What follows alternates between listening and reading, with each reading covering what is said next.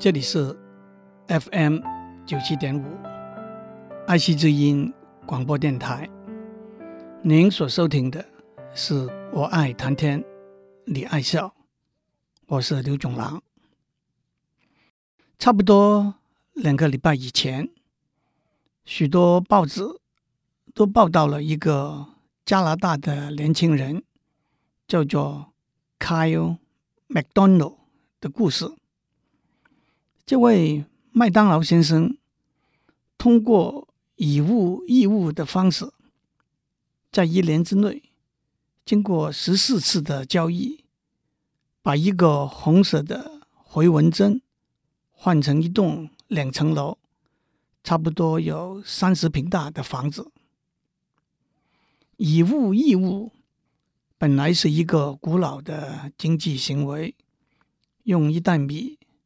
来换一只鸡，用一把蔬菜来换牙医拔一只牙的服务，以货物或者服务来交换货物或者服务，是在没有货币制度或者货币制度非常不稳定的社会里头的经济行为。在今天的社会里头，钱。变成这种经济行为的中间媒介，每一件货物、每一项服务都有一个价钱。把手上拥有的货物或者服务卖出去，得到钱，再用钱买回自己需要的货物或者服务。当然，这是大家都习以为常的经济行为，否则。假如一个牙医不想吃蔬菜的话，一位牙齿疼的农夫，那怎么办呢？今天这种以物易物的行为不但没有消失，反而变得很普遍。两个主要的原因是：第一，有许多东西，不管是货物还是服务，是没有办法有一个。公认的货币价值的。第二，有了无远佛界的网络，全世界的人都可以在网络上交易，像 eBay、Craigslist 都提供很方便的服务。让我先讲完麦当劳先生的故事。整整一年以前，那是二零零五年。七月十二日，麦当劳先生在网上公告，他有一个红色的回纹针，那就是我们在办公厅不知道用过多少个，丢掉多少个的回纹针。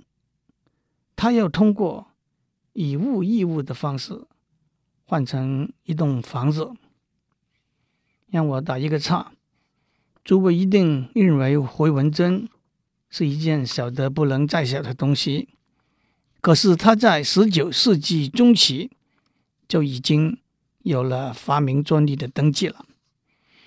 在麦当劳先生公告了他想做的交易的第三天，那就是七月十四日，他跑到温哥华去，把他的回纹针换成一支形状像一条鱼的笔，那是两位女性。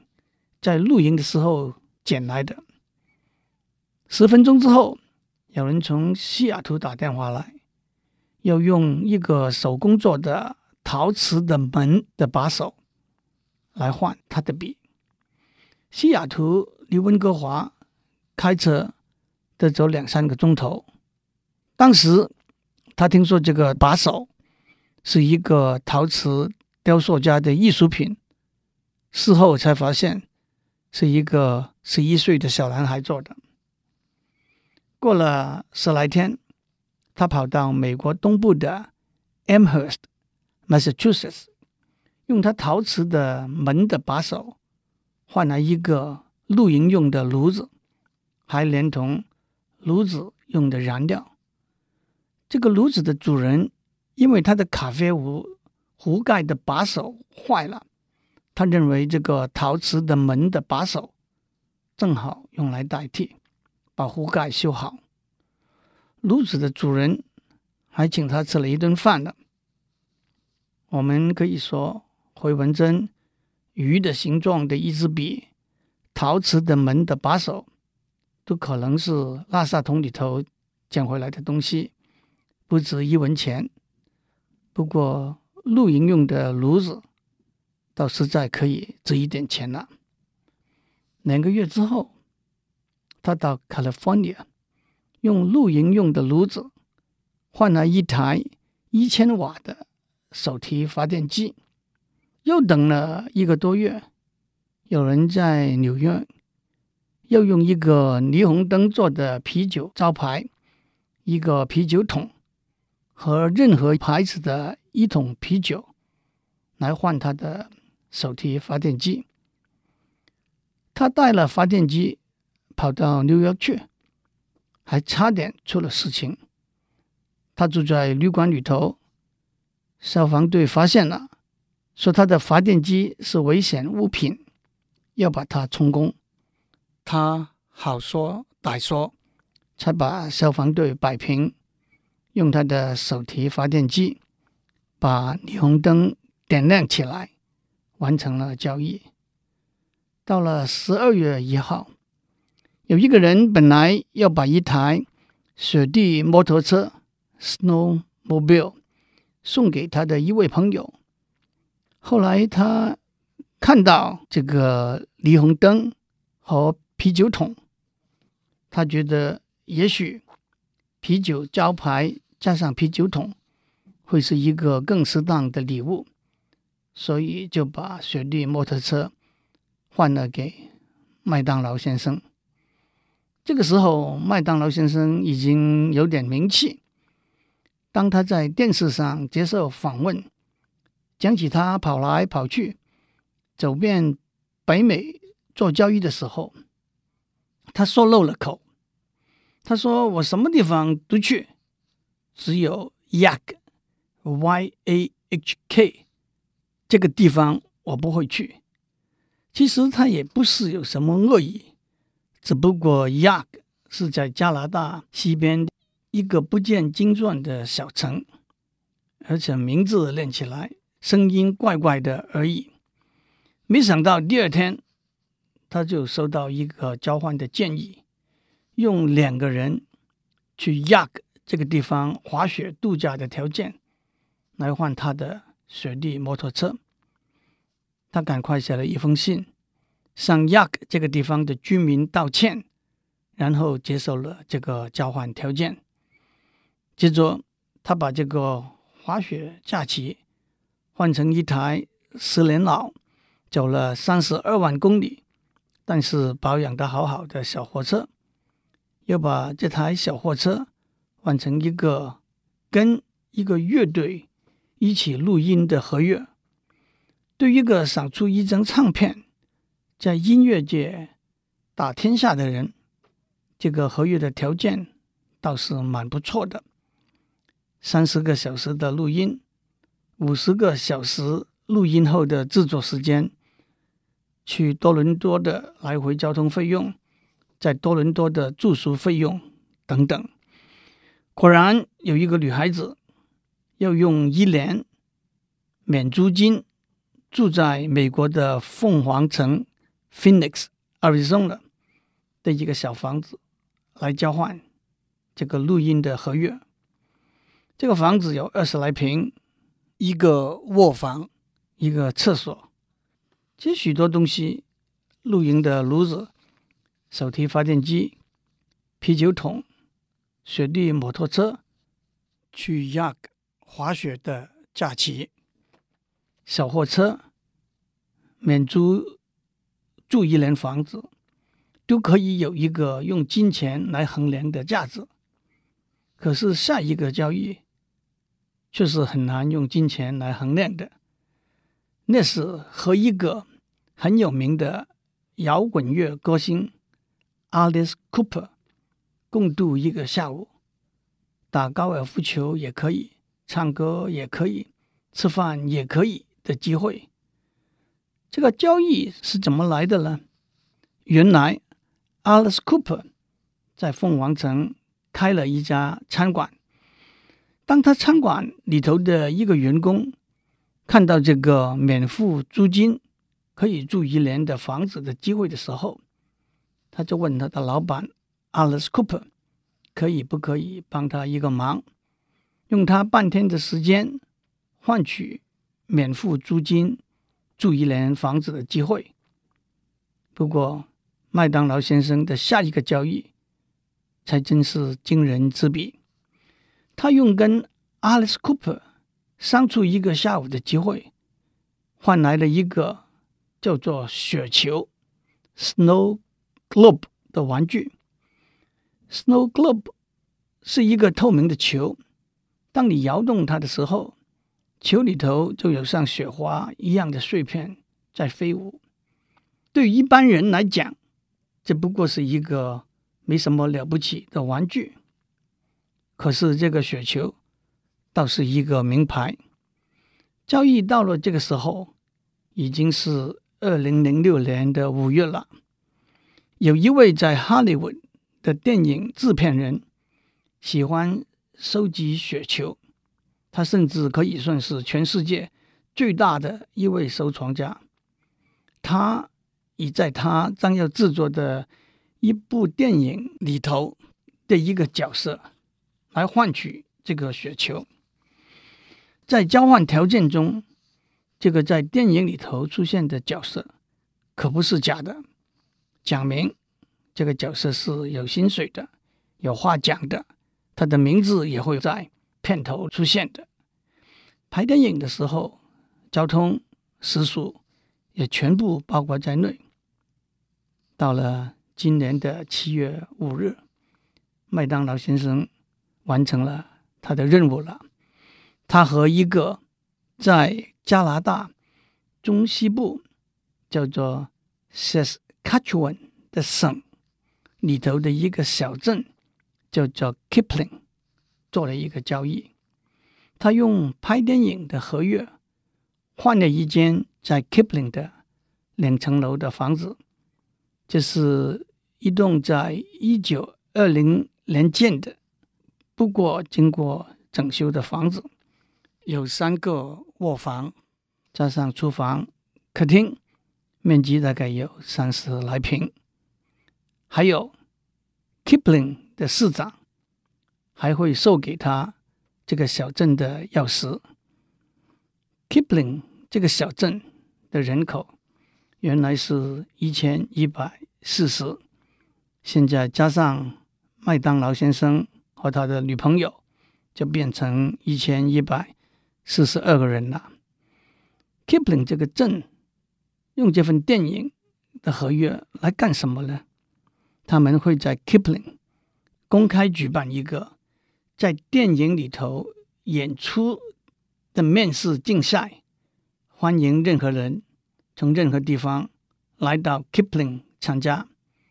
原来换得了雪球的电影。制片人还会亲自前来主持面试，听说还可能因此多加了两三个角色。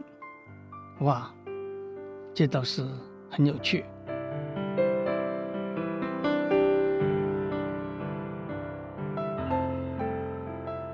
麦当劳先生用一个的确是不值钱的红色回纹针换来了一栋房子。反过来说，什么是最值钱的东西呢？用这个最值钱的东西可以换来什么呢？在西方文学里头，有一个很有名的故事，那就是浮士德 （Faust） 的故事。浮士德是一位读了一辈子书、一事无成的老教授，为了换回青春。追求快乐，获得知识和权力，他用他的灵魂来和魔鬼做一个交易。这个故事有几个不同的版本，其中最重要，也可以说最伟大的版本是歌德 （Johann Wolfgang von Goethe） 的诗句《浮士德》。所谓诗句，就是用诗的形式来对话的剧本。歌德前后花了六十二年完成分为两部的著作。根据他的著作完成的音乐作品，包括古诺、肖、古纳非常有名的法文歌剧《浮士德》，李斯特，List，的《浮士德交响曲》，马勒 m a l e 的第八号交响曲的后半段，和华格纳。Richard Wagner 的《浮士德序曲》，整个《浮士德》的故事是相当错综复杂的。不过，浮士德和魔鬼的交易是，魔鬼认为每一个人在他的生命里头总会达到心满意足、流连不想再进去的心境。浮士德说：“假如有一天他会到达这个地步，他愿意把他的灵魂输给魔鬼。按照一个英文翻译的版本，魔鬼跟浮士德说：‘There are times in life, my friend, when one enjoys mere quiet satisfaction。’我的朋友。”在生命里头，有些时刻，我们只想要享受安静的满足。浮士德回答魔鬼说：“If ever to the moment I shall say, beautiful moment, do not pass away, then you may forge your chains to bind me. I shall be a slave。” Of yours, or whomever it may be。 翻成中文是：假如有一个时刻，我会说，不要再让这美好的时刻消失。那你可以用锁链把我绑起来，我将会是你或者任何人的奴隶。If ever to the moment I shall say。Beautiful moment, do not pass away. Then you may forge your chains to bind me. I shall be a slave of yours, or whomever it may be. 当浮士德按照魔鬼的要求用血签了同意书之后，魔鬼就为他安排不同的经验，千方百计让他。得到满足，因而输掉他的灵魂。 浮士德和魔鬼的赌博是耐人寻味、值得深思体会的。浮士德以为有了青春、知识和权力，他会无休止的、不停的追求快乐；魔鬼却相信，总有一天他会觉得足够了，不必再冲了。Enough is enough。浮士德和魔鬼交换的代价是很高的，因为他只有一个灵魂。他愿意让自己的灵魂万劫不复吗？在我们的生命里头，有许多时候，我们会像麦当劳先生一样，拿着一个红色的回纹针。想要经过一次又一次的交易，换得更大、更好的战利品。也许有些时候，我们会像浮士德先生一样，要决定跟魔鬼来一场豪赌。麦当劳先生换到了一栋房子，是暂时的休止，还是永远的满足呢？浮士德先生。却在疲倦的走了大半生的路之后，愿意相信，只要给他机会，他会不断的拼下去，不会停下来，甚至愿意以他的灵魂作为赌注。各位听众，今天我们谈交易，谈价值观，谈追求，谈休止。我们愿意跟什么人做交易？我们愿意付出什么代价？有什么事情我们不肯，也不会停下来？有什么事情我们会停下来，接受我们觉得可以接受的满足？人生的路途上，选择和交易，有时候容易和简单，有时候困难和复杂。苏东坡说过：“写文章是要上行云流水，行于所当行，止于不可不止。”写文章是如此，做人做事又何尝不是如此？祝您有个平安的一天，公平交易，不走内线，可以。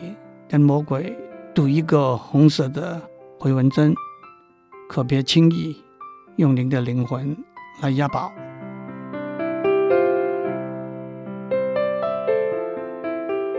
以上内容由台达电子文教基金会赞助播出。